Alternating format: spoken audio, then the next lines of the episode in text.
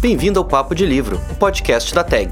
Aqui você vai ouvir sobre as obras enviadas pelo clube e aprofundar ainda mais as suas leituras, sempre com a presença de convidados mais do que especiais. Prontos para trocar dois dedos de prosa?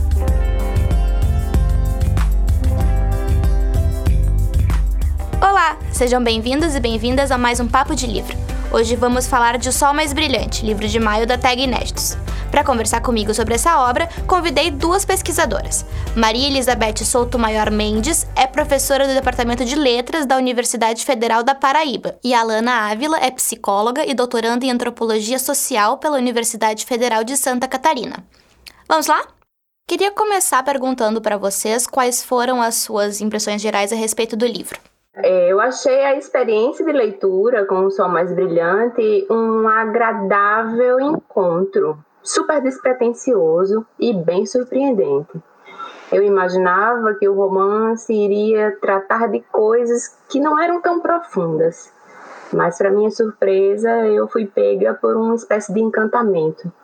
Acho que pela questão do trânsito entre as culturas, pela questão da, da pluralidade de temáticas e principalmente pelas personagens. Eu acho que são personagens cativantes elas são cativantes não porque são perfeitas, né? Elas têm medos, têm traumas, inseguranças. E o interessante é a gente embarcar nessa jornada, né, com a Leona e com a Cime, com a Jane, com as outras personagens, em busca da raiz dessas imperfeições, né? Então acho que o leitor vai sendo tomado uma espécie de transe, de querer sempre se envolver mais e saber mais profundamente sobre cada uma e o que as levou a agir daquela forma. Então eu também achei muito interessante como o romance é dividido, né? São partes 1, 2 e 3. Eu acho que elas dizem bastante sobre a história dessas mulheres, né? A um começando como se fosse um, uma coisa do não pertencer, né? Ela se chama de uma tribo diferente, então narra a história da Leona que não se encontra principalmente consigo própria, né? Já a parte 2 vai ser um pouco mais rápida, né? Ela se ambienta em Nairobi, mas ela tem vários percursos que a personagem, é, a, a, segunda personagem, a Jane, vai sofrer, né? E finalmente a gente vê na parte 3 uma espécie de é, a finalização de um encontro que vai deixar marcas em todas elas, mas as marcas vão acabar afirmando a identidade delas, que estava meio fragmentada antes. Então eu acho que foi um encanto realmente. A leitura me prendeu do começo ao fim. É, falando do meu lado, é, primeiro eu preciso dizer que eu li o livro, eu pensei que eu fosse ler só com o viés antropóloga.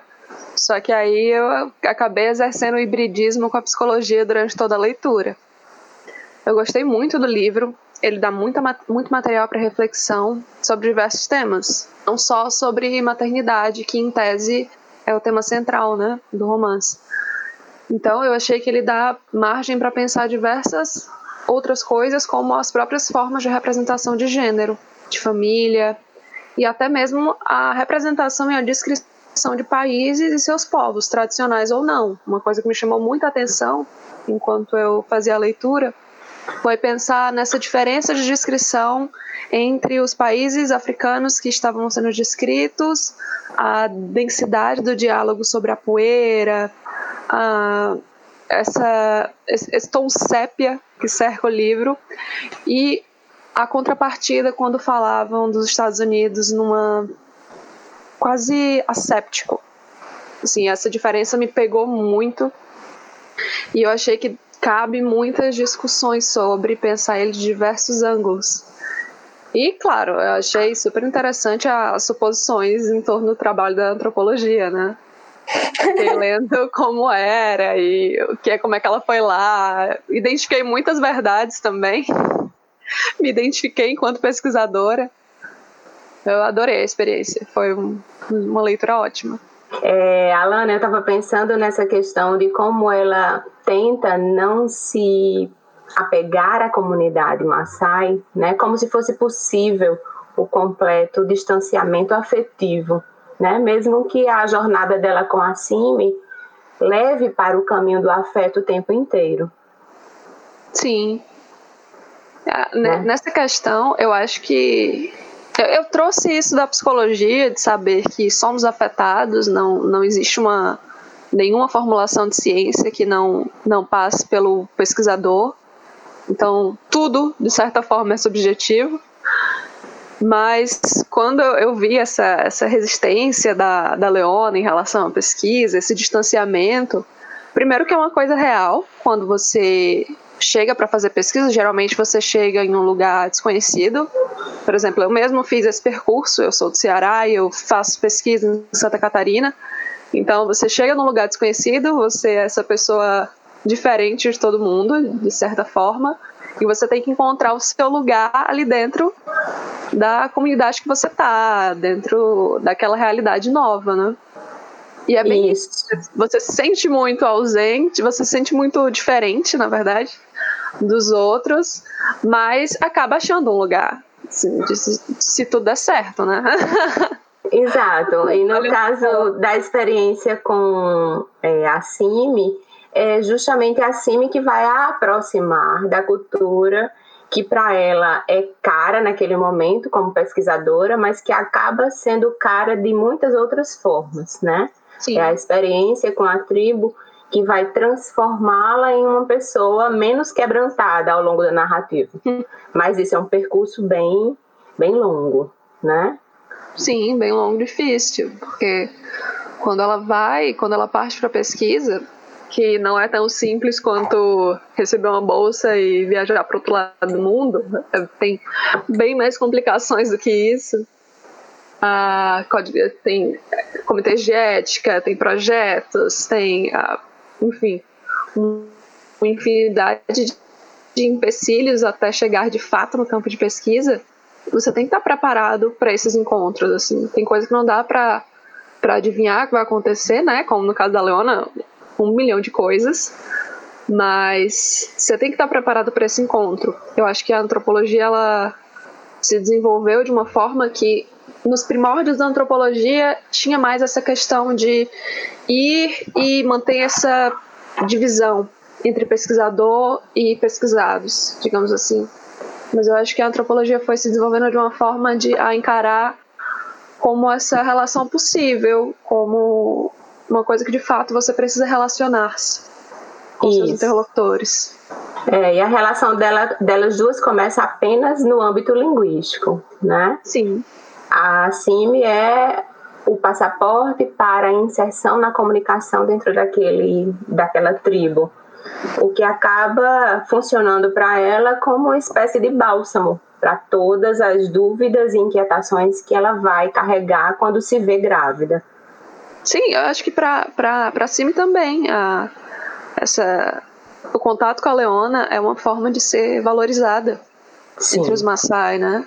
Já que ela estava lá como uma pessoa faltosa, de certa forma, a, a possibilidade de se comunicar com a Leona dá ela uma certa vantagem em relação aos outros, especialmente as outras mulheres. Isso, ela passa a ser vista como uma pessoa mais valorizada, né? Ela deixa uhum. de ser aquela que tinha a falta da esterilidade, a que não tinha utilidade perante a comunidade em que vive e passa a ser é, a pessoa, a única que consegue estreitar laços com aquela estranha.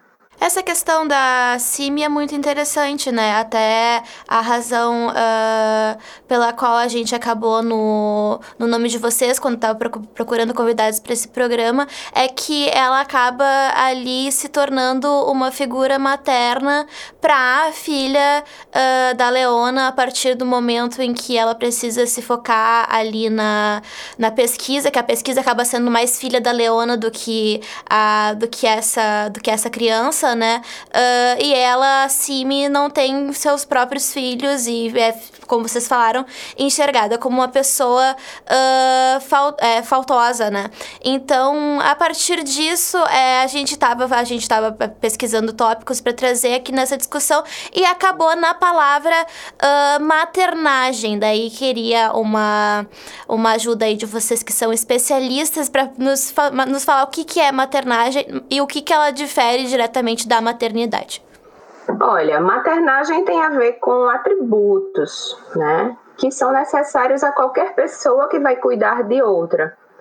Principalmente atributos que têm a ver com a capacidade de acolher as necessidades desse outro, né? Quem sendo uma criança vai ter fase de desenvolvimento, vai precisar ser cuidado, acarinhado, orientado, né, para que se forme uma pessoa autônoma e inteira. No caso da maternidade, a gente vê que é uma condição biológica, né? É um, é um atributo considerado muitos anos como único da mulher e que lhe dá valor de existência em muitas culturas, né? A mulher é validada porque ela pode, ao contrário dos homens, reproduzir outras vidas. E é muito triste a maneira como a símia é tratada e isso é verdade em várias é, obras de escritores africanos, especialmente de mulheres africanas. É muito triste como ela passa por uma luta identitária por não se enquadrar, né?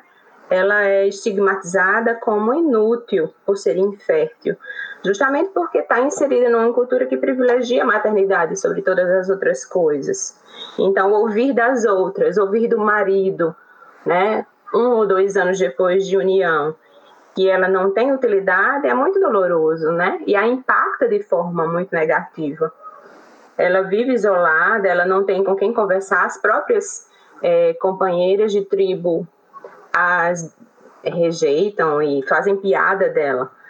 E esse é exatamente é, a coisa mais dolorosa do ponto de vista é, do leitor, é verificar que como até na contemporaneidade as mulheres que não desejam a maternidade para si, né, ou por escolha, ou por conta da profissão, ou porque, enfim, privilegiam outras formas de viver como os seus, essas mulheres também na contemporaneidade são estigmatizadas como se houvesse algo errado, faltoso nelas né? E a Simi vai lutar até o ponto em que cai na tribo dela a Leona, que é exatamente o contrário dela, né?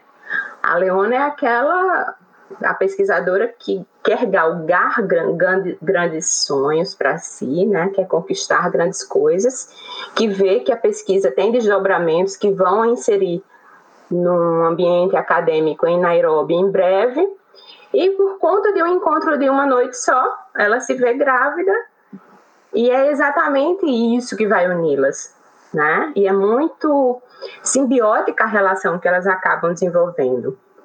No começo é só é, coisas boas que elas acham que vai acontecer, mas eventualmente a procriação, né, a questão da maternagem, que é o que Simi vai fazer, em não sendo a mãe biológica, ela vai ser capaz de cuidar, de impactar de forma muito positiva a criação da criança, né, que vai se chamar a Dia. E a, a gente vai vendo que ela se torna valorizada e aos poucos ela vai vendo que aquilo a completa, enquanto Leona se vê livre para perseguir os seus sonhos profissionais. Então, é realmente é, muito interessante que elas se complementam né, nesse sentido. Eu acho que essa diferenciação entre maternagem e maternidade é extremamente delicada, porque uma coisa está imbricada na outra. De modo bem simples, é, é, exatamente isso que a Elizabeth falou. A maternidade teria esse caráter mais biológico, né? Esse vínculo estabelecido pelo ato de dar à luz e, consequentemente, tornar-se mãe. Já a maternagem ela estaria ligada a esse cuidado e ao lugar social da maternidade, digamos assim. E eu digo que, elas, que é uma questão delicada porque, contrariando toda a ideia de um instinto materno, uma coisa dada né, da, do feminino, é preciso compreender que a própria definição de mãe, de maternidade e de maternagem são construídas socialmente e estão em constante mudança. E tem, obviamente, uma ampla variação, tanto a depender do lugar para qual se olha, quanto, o, pra, quanto também quem é o observador, né? Porque a partir de quem observa, ele identifica o discurso de formas diferentes. Por exemplo, a, alguém que tem essa crença de que a maternidade é o dever da mulher, que é algo que nós temos que aceitar, ou até fique escandalizada com a ideia de negar uma gestação ou um aborto ou coisa do gênero, vai considerar a Leona uma mãe desnaturada, uma mulher ruim, enfim, uma série de características negativas que estariam associadas a ela por ela negar essa maternidade, essa gestação, esse, essa maternagem para em torno da dia. Já a Simi estaria no lugar positivo. Ela estaria no lugar positivado porque ela deseja, ela cuida, ela é essa pessoa disposta, digamos assim, e ela estaria cumprindo o, o, o papel que seria ideal de mãe, né? Essa, totalmente devotada aos filhos, a toda a ideia de maternidade. É, eu arriscaria, inclusive, Alana, concordo contigo totalmente, eu arriscaria até dizer que a, a Cime seria o modelo de mãe esperado no Ocidente, né? O modelo de perfeição, de abnegação. Enquanto que a Leona, ela representa a anti-mãe, né? Ela verbaliza que não quer o bebê, ela rejeita a amamentação, ela não quer estar pronta hora nenhuma para atender às vontades da criança, né? Desde que ela começa a chorar, aquele choro é descrito como algo que a, a perturba muito internamente. E a gente percebe que na escrita, a, o narrador o tempo inteiro é, atribui a Cime a preocupação com quem vai estar tá pronta para amamentar aquela criança. Então é como se a Leona já tivesse feito o mais doloroso, que é o parto. E a partir daí é a Cime quem vai cuidar para que a Dia não tenha é, a falta de nutrientes, ela vai cuidar para que a Dia seja é, atendida nas suas necessidades fisiológicas, ela vai cuidar para que a Dia se integre naquela comunidade que também tem crianças que vão a receber, né, que vão partilhar o cotidiano com ela. E é exatamente isso que vai fazer a Dia crescer nesse ambiente saudável, né? Então, do ponto de vista afetivo, ela, a princípio, vai ter é, as consequências de uma escolha muito madura que foi tomada, né? Seria, acho que, muito mais negativo continuar com uma mãe que não a aceita, né? Desde o primeiro dia. A, a forma como é narrada essa própria cena da amamentação é muito forte, né? A, esse colocar a faixa para nos seios para que não produza mais leite, porque isso na nossa cultura, pelo menos, é extremamente chocante, né? Uma mulher que não amamenta, como assim? Isso. E a gente, a gente vem nos últimos, nos últimos anos vindo de um movimento de fortalecimento da amamentação. E inclusive uma carga, com uma carga moral, não só uma carga no nível biológico, no sentido de a amamentação é positiva para a criança, tem nutrientes X e Y necessários, mas de fato ideológica e no sentido sentimental, de mãe desnaturada. Se você não amamenta, você é uma mãe ruim e todos os, os predicados negativos vinculados a isso. Isso. Leona eu... negar é, assim, parece absurdo, né? É, parece que é o, o carimbo de mãe ruim, você não merece isso. essa criança. Exato. É, eu também pensei, né, esse ponto de vista é, da, ela é a epítome do que não deve ser uma mãe. Eu pensei na questão conflituosa que o tempo todo ela parece estar tá meio assombrada com pesadelos e mesmo não querendo a criança, há uma ambivalência muito grande na personagem, porque parece-me é, que ela sonha, por exemplo, em ter a criança é, alimentada às hienas, por exemplo, né? Ela é, é ambivalente porque ela abdicou do direito de ser mãe, ela faz um pacto com a CIMI, a doação da criança, a criança é adotada com festividades, inclusive na tribo, para selar aquele acordo entre as mulheres, mas ainda assim me parece que Leona ela não é, ela não se livra da sensação de ter feito a escolha errada. Não sei se você concorda comigo. É, me parece que ela, ela solta a menina, ela abandona a menina ali, mas de vez em quando ela é assolada por pesadelos de que pode ser que algo ruim aconteça com ela. Então a gente percebe que ela, ela conscientemente rejeita a maternidade, mas inconscientemente ela quer que a menina fique bem. Ela quer, por exemplo, que ela não seja submetida ao ritual de passagem, né? Uhum. Ela faz sim me prometer que não vai cortá-la, né? Se uhum. referindo à mutilação genital. Então, eu acho que é, a ambivalência é a marca da Leona. Eu acho que mais do que esse lugar de, de maternidade, eu acho que a Leona ela é a síntese do que uma mulher não deveria ser, digamos assim. A Leona ela sai de casa, ela cruza o planeta, ela vai atrás de investir no profissional, ela não está disposta a relacionamentos, e isso fica bem claro na narrativa quando ela encontra o pai da Dia. Ela não está disposta a um relacionamento. Então, ela é uma mulher que está priorizando a vida profissional, não está disposta a relacionamento e não está interessada em maternidade. E isso diz diretamente da relação que ela teve com a própria mãe, e especialmente com os próprios pais, né? com aquele contexto familiar e que obviamente reflete outras diversas relações, né? A própria relação da mãe no, no lugar de filha, né? De quando for, como foi ter a Leona, como foi criar a Leona, como foi se relacionar com aquele marido.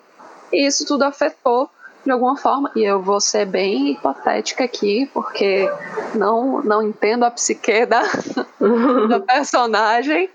Infelizmente ela não é minha paciente, mas é, isso tudo vai afetar a forma como ela se relaciona, não só nos relacionamentos amorosos, como nos diversos outros relacionamentos que ela tem ao longo da vida. E eu acho que acaba afetando a, a própria possibilidade dela ser mãe, a ideia dela do que é ser mãe. Né, como é esse cuidado, quais são as coisas que ela tem que abrir mão, quais são as coisas que ela tem que investir.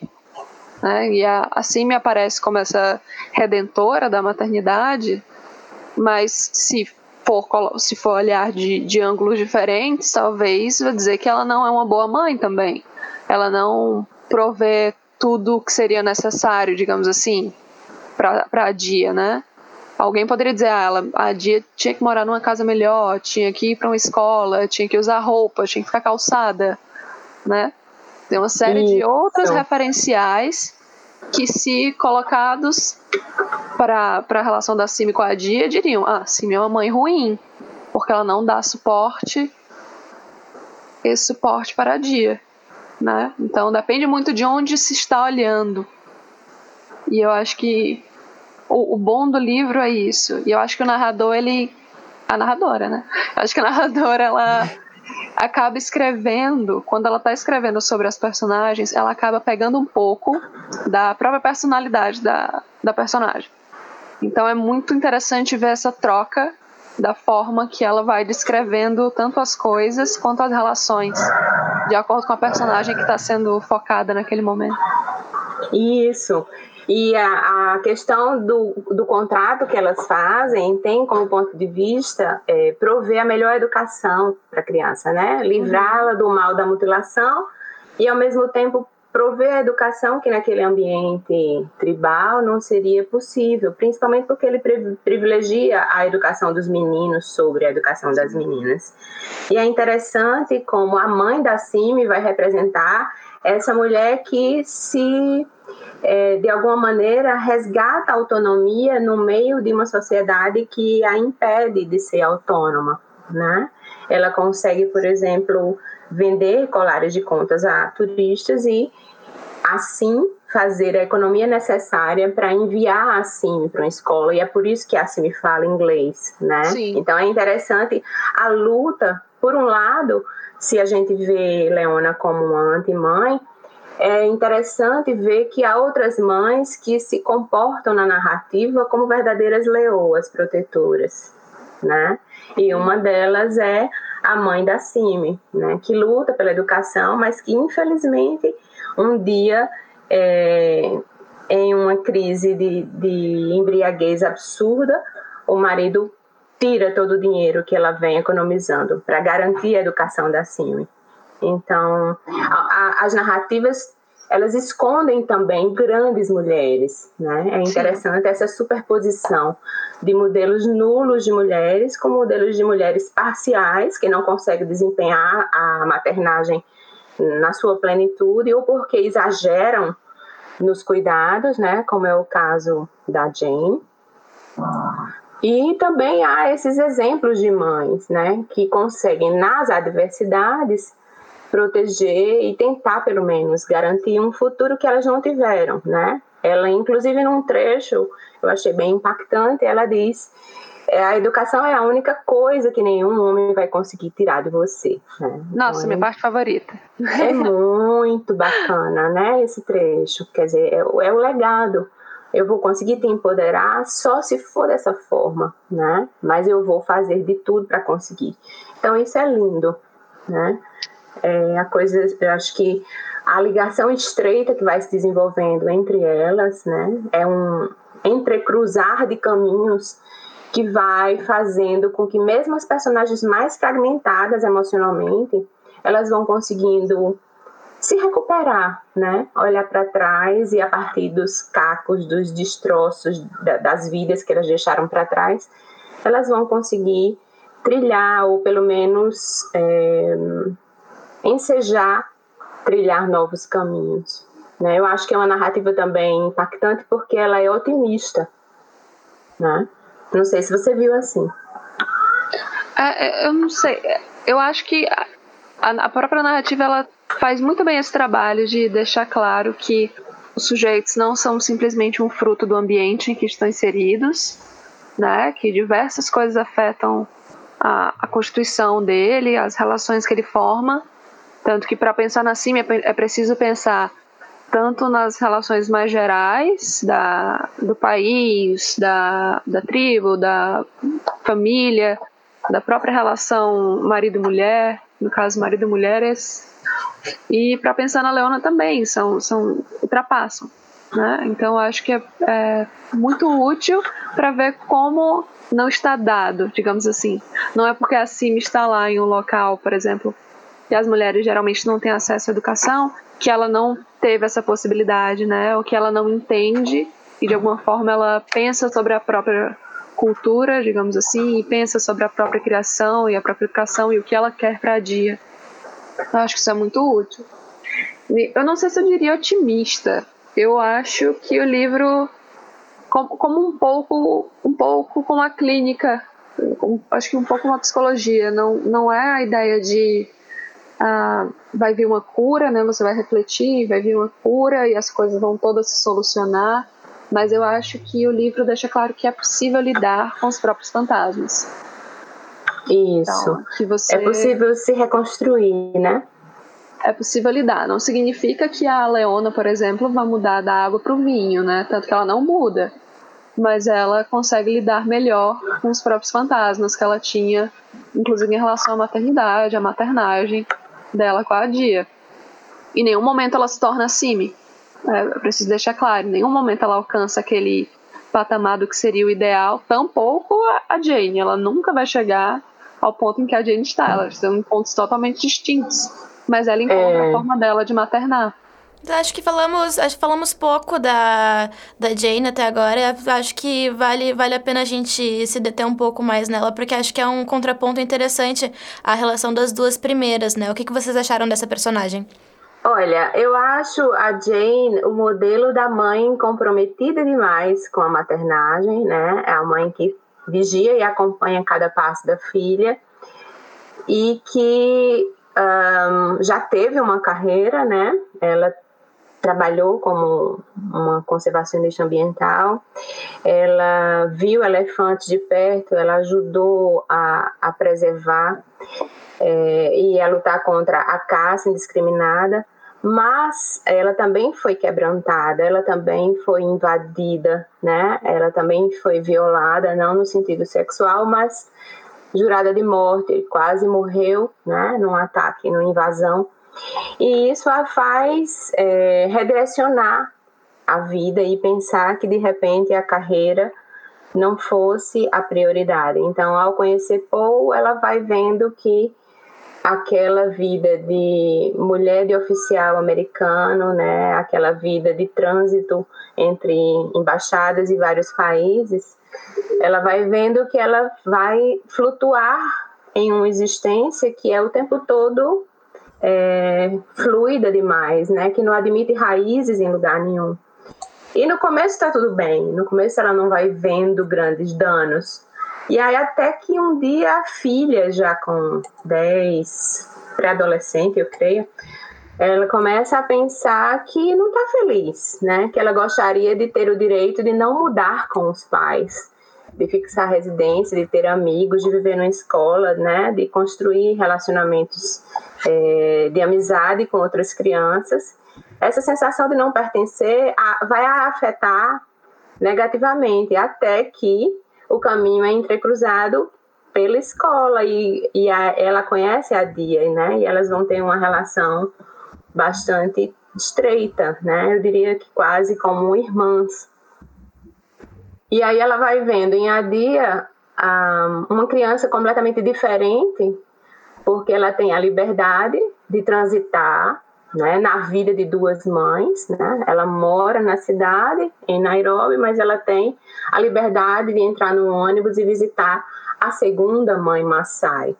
E ela leva suprimentos para essa mãe e ela está sempre afetivamente ligada àquele espaço. Então, não é que ela não se sinta ligada à mãe, mas ela sente uma estreiteza enorme na relação mãe e filho que ela não tem, apesar da mãe estar sempre acompanhando cada passo que ela dá, acompanhando o cotidiano, as aulas e os cursos que ela faz. Né? Então, é, a Jane é uma mãe em tempo integral, né? E ela não tem uma vida para si. Ela vai se negar para maternar aquela criança e até o momento que a tragédia ocorre né? E ela vai perder a razão de existir justamente por conta do acidente. Sim, toda, toda a. Desculpa, Elizabeth, você tinha terminado? Isso, eu tinha terminado, pode falar. Ah, tá. é, na questão da Jane, ela é hipercentrada na maternidade. Ela, o foco de interesse dela muda. Ela, eu, parece que ela só consegue ter um foco de interesse por vez, né? No momento ela está hipercentrada nos elefantes e aquilo afeta ela de uma forma visceral, essa relação. Ah, e a culpa também, depois do, do atentado. Uh, depois ela investe nesse relacionamento e justamente na hora que o relacionamento parece estar tá se desgastando e ela não consegue encontrar um lugar ali para ela, naquela amplitude que o marido é, né, naquela figura brilhante central que o marido é, surge a, a gestação, né? E ela acaba investindo toda a energia dela nisso, em cuidar desse bebê, em, em gerar essa criança e em ir maternando a Grace de uma forma que toda a vida da Jane gira em torno disso. Parece que ela acompanha o marido, né, nas viagens e etc. Mas o foco dela está na Grace. Enquanto existir a filha e essa ligação entre mãe e filha, ela está completa, né? Tanto que quando tem esse processo da, da Grace não querer mais se mudar, dela começar a ficar um pouco mais, entre aspas, rebelde, isso é muito doloroso para Jane, né? Ver essa separação. E isso acontece com muitas mães que colocam os filhos nessa posição central da família e da própria subjetividade, de compreender que o filho não é ela, assim, compreender que é um sujeito distinto, né? É inclusive um processo de luto quando isso acontece, esse perceber que o filho não é como você imaginou, como você desejou, e perceber que ele tem as próprias escolhas, os próprios amigos, os próprios interesses. E eu acho que a Jane, a história da Jane deixa isso bem claro, né? Quanto ela é resistente a essa ideia, quanto ela é resistente à ideia da filha sair sozinha e encontrar a dia e ter outros interesses e como isso machuca, até porque ela tem que depois disso olhar de volta para si mesma e para o marido. Então são são processos que parecem sofridos para ela, né? De dar essa volta que ela tinha passado tanto tempo investida na maternidade e ter que olhar novamente ao redor. Porque da última vez que ela olhou ao redor foi, por exemplo, aquela cena da praia na, no primeiro posto dela com, com o marido e que deixou sequelas fortes nela. Então é, é, é, muito interessante, pelo que eu li sobre a autora, a, a história da Jane é a que mais se aproxima da própria família, digamos assim, da própria experiência dela, né? A Leona Sim. e a Simi são mais ficcionais, digamos assim, e a Jane tem mais um pé na realidade de vivência dela enquanto criança, filha, enfim. Sim, essa pessoa expatriada, né? Essa pessoa que tem um passaporte, mas não tem um lugar, né? Que tem uma casa para chamar de sua, mas que quando eventualmente é, se muda de volta para essa casa, ela não mais se insere, né? Ela não mais pertence. Ela é a que se veste estranha, a que não tem mais o mesmo sotaque de antes, a que tem trejeitos distintos dos demais, a que se comporta e traz alimentos diferentes na bolsa na hora do, do intervalo, né? Então é, é, é bem é, interessante essa interposição de duas crianças que estão em um ambiente que não é a casa, né? não no sentido nacional, né, do pertencer, mas é, ambas sofrem as mesmas hostilidades, né? E, e, são marcadas justamente eh, nesse momento das hostilidades, elas se encontram e elas vão se complementando e uma vai aprendendo autonomia com a outra. E é interessante que o grande a mola mestra, propulsora do encontro entre a Dia e o pai, né, o reencontro do pai que a mãe sempre negou existia, ou que a própria mãe achava que havia morrido, é, o encontro só acontece por conta da morte, né? É muito dolorosa aquela cena, né, dos corpos após o acidente de ônibus, em que é, a Adia percebe que a amiga morreu, né? Então, é, o encontro com o pai não a permite se sentir feliz, né? Para encontrar o pai, ela perdeu a, a grande amiga, né? E isso também é um processo que a transforma completamente. Uma coisa que eu, que eu percebo a partir da nossa conversa é que existem muitos tipos diferentes de mãe e de maternar, mas elas são todas unidas por uma coisa que são muito elemento de pressão, assim. A gente vê até uh, das mães que nós conhecemos ali que tem a pressão da mãe dos amiguinhos e tem a pressão que a própria mulher se coloca, a pressão da família. É todo um conjunto uh, de expectativas e mesmo na nossa conversa a gente fala ali ah, que a, que a CIMI ela tá perto uh, do ideal. Daí queria que vocês falassem um, um pouco pra gente a respeito dessa pressão pelo ideal, o que, que vocês acham disso? Então, uh, pensando nesse, nesse aspecto, eu acho primeiro a gente tem que de fato deixar isso claro, que não existe um tipo certo de maternagem, de maternidade em geral. O que existe são tipos ideais construídos socialmente sobre em relação à forma como a mãe deve se portar, né? E isso é extremamente variado, dependendo do modelo de referência, né? Você sabe como você sabe como uma mãe de classe média, por exemplo, pegando o contexto brasileiro, uma mãe de classe média, o que é, que é esperado dela, uma mãe de classe popular, uma mãe das camadas mais abastadas, e também, no geral, o que é ser mãe para nossa cultura, né? Qual é esse lugar de cuidado e o quão investida a mulher é cobrada para ser. Então, o que acontece, assim, ao meu ver, são que é que tradicionalmente existem modelos impostos através de relações e instituições que não necessariamente definem o que é ser uma boa mãe ou ruim, mas eles apontam o caminho, né? Eu acho que é muito, muito delicado a gente falar essa mãe é uma mãe boa, essa mãe é uma mãe ruim. Apesar de terem todas essas setas apontando para o que seria uma mãe boa, eu acho que o nosso dever é um pouco se afastar disso e olhar que por trás disso existe todo um conjunto, né? Existe um saber médico, existe um saber de Estado, existe uma existem questões religiosas envolvidas, né? Alguns autores trabalham muito bem isso na, na cultura judaico-cristã, por exemplo, dessa referência materna. Então é interessante ver que essa construção vai variando de forma imensa, né?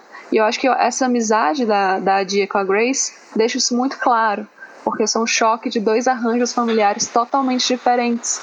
Tanto que quando a Grace fala que não queria ter a mãe dela, né, se referindo a Leona, se fosse ter aquela mãe preferia não ter, deixa muito claro que a referência dela de mãe é outra.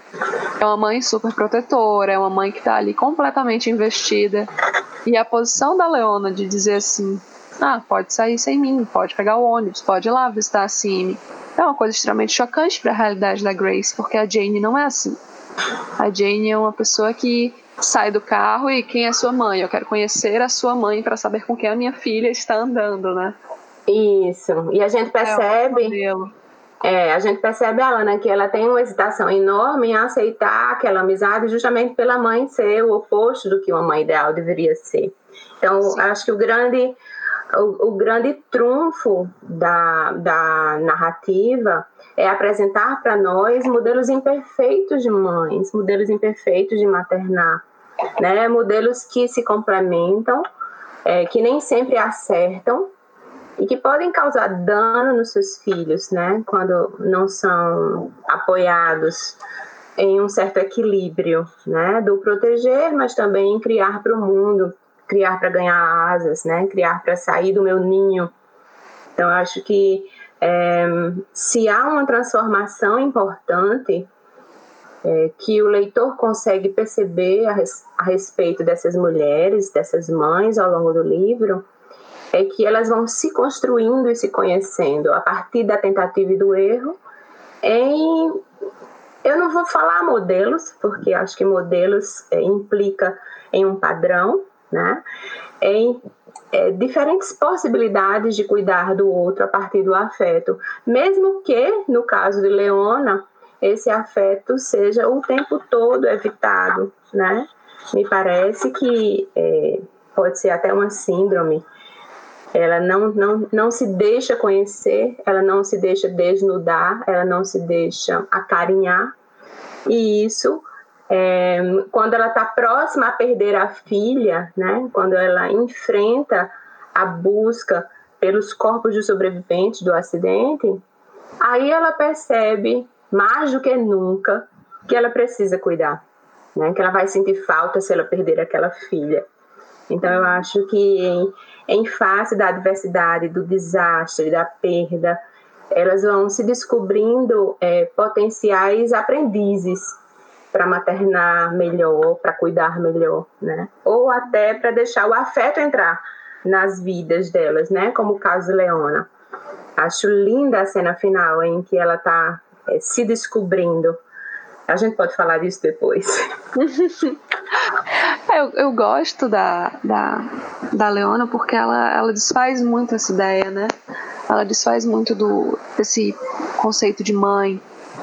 E eu acho que nenhuma delas uh, pode ser apontada como. Eu acho que até difícil a gente falar que elas são mães incompletas ou algo do gênero, porque eu acho que cada uma vai maternando a sua maneira. Assim. Se a gente pensar bem, a Leona materna a Dia ainda.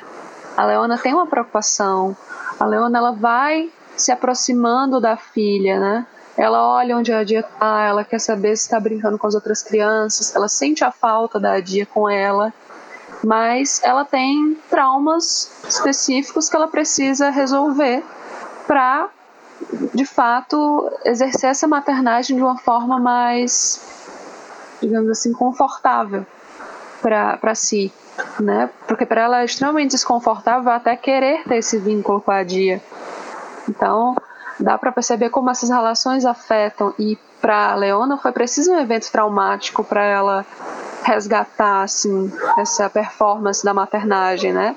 Tanto na, na parte que ela foge da, da maniata com a Dia, por um risco, por pensar que ela iria ser machucada em dado momento, quanto no acidente, né? São dois eventos traumáticos parecem que sacodem ela, e aí ela pensa na, em como a forma de maternar que ela está fazendo afeta a Dia, né? Como pode ocasionar que ela passe por coisas que ela não gostaria. Exato.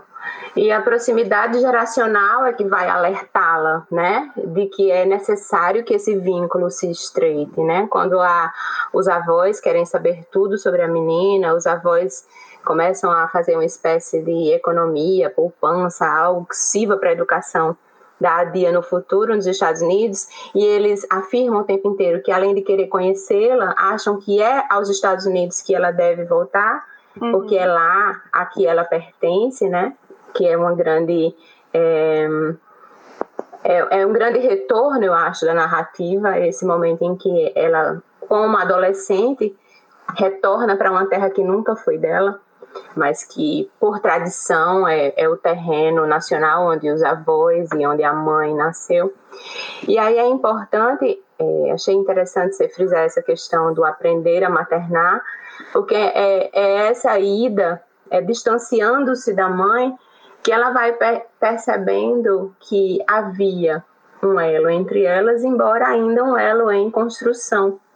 Sim. Eu acho que a existência de John, né, e vai fazer com que Leona é, revisite os fantasmas e comece a perceber que é possível, embora ela não seja um modelo de maternagem é, nem perto do perfeito, se ele existir, ela vai percebendo que é, se aproximar dia a dia novamente vai também permiti-la se aproximar de John. Sim. Eu acho bastante interessante é, ela, em uma escola estadunidense, não se sentir pertencente e ter saudades da casa, né? A casa dela realmente é, é o Quênia, a casa dela realmente é a outra cultura, embora os avós queiram um outro caminho. E aquele cobertor que ela carrega, nossa, como ele é simbólico, né? Uhum. É um cobertor que traz odores da, daquele lugar é, ocidentalmente conhecido como rudimentar e primitivo, mas é o aconchego do lar, é o lugar para onde ela quer retornar. Sim.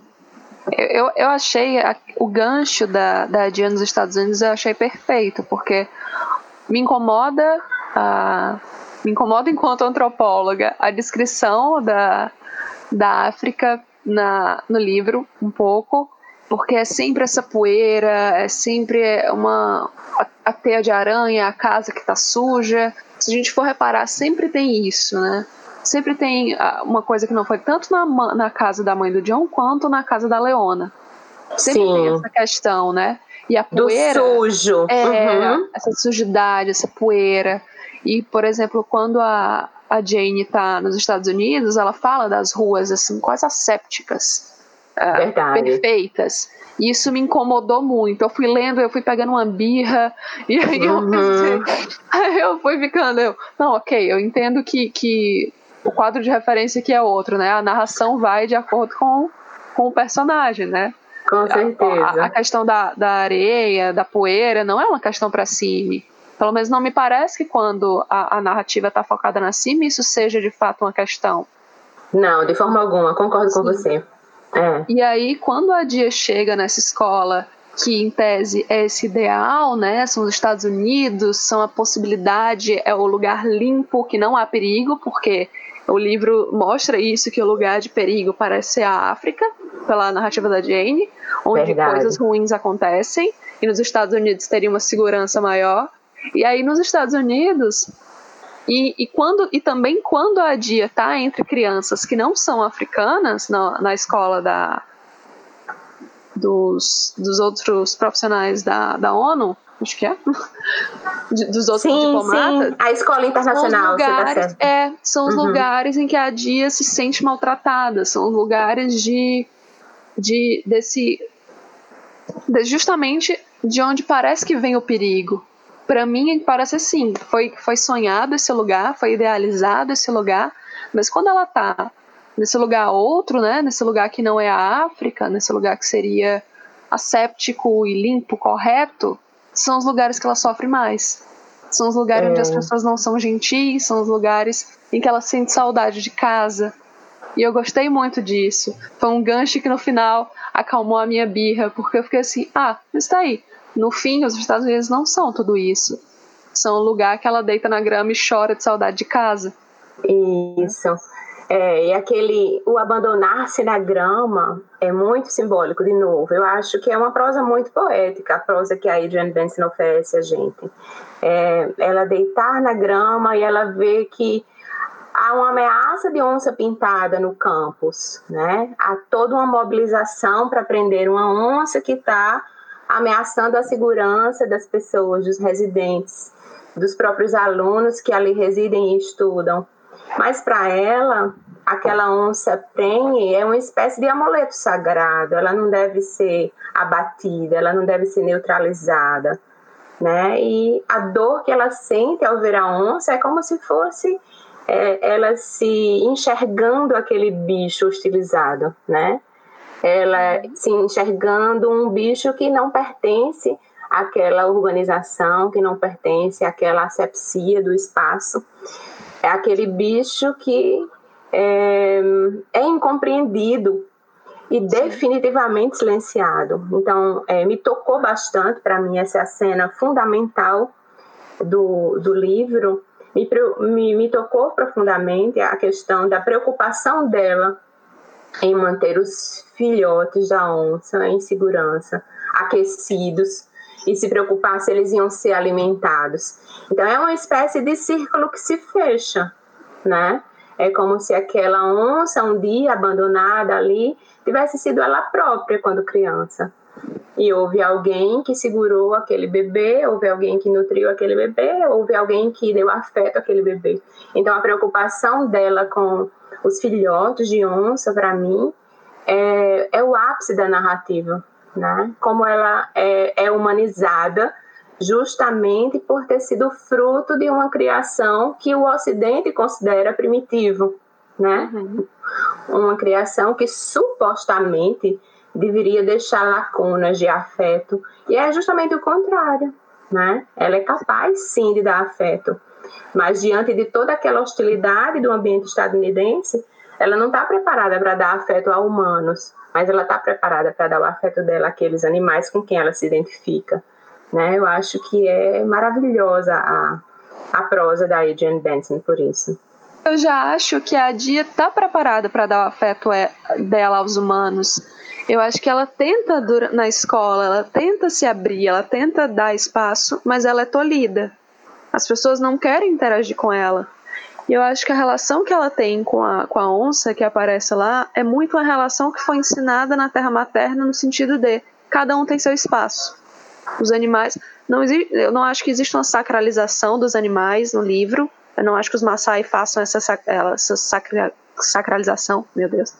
Mas a Dia entende que cada um tem seu lugar e que eles podem conviver, né? Ela tem um isso. respeito muito grande em relação a isso. Da mesma forma que os outros têm um respeito com ela, ela tem esse respeito em relação aos animais. E esse, essa cena do cuidado é ótima também, porque ela abre mão do, daquele cobertor, né? Para dar um afago para os filhotes que ficaram sem mãe, assim como ela tá sem as mães dela, sem a família dela ela dá um certo conforto para eles, né? É como se ela estivesse confortando a si mesma. Exatamente.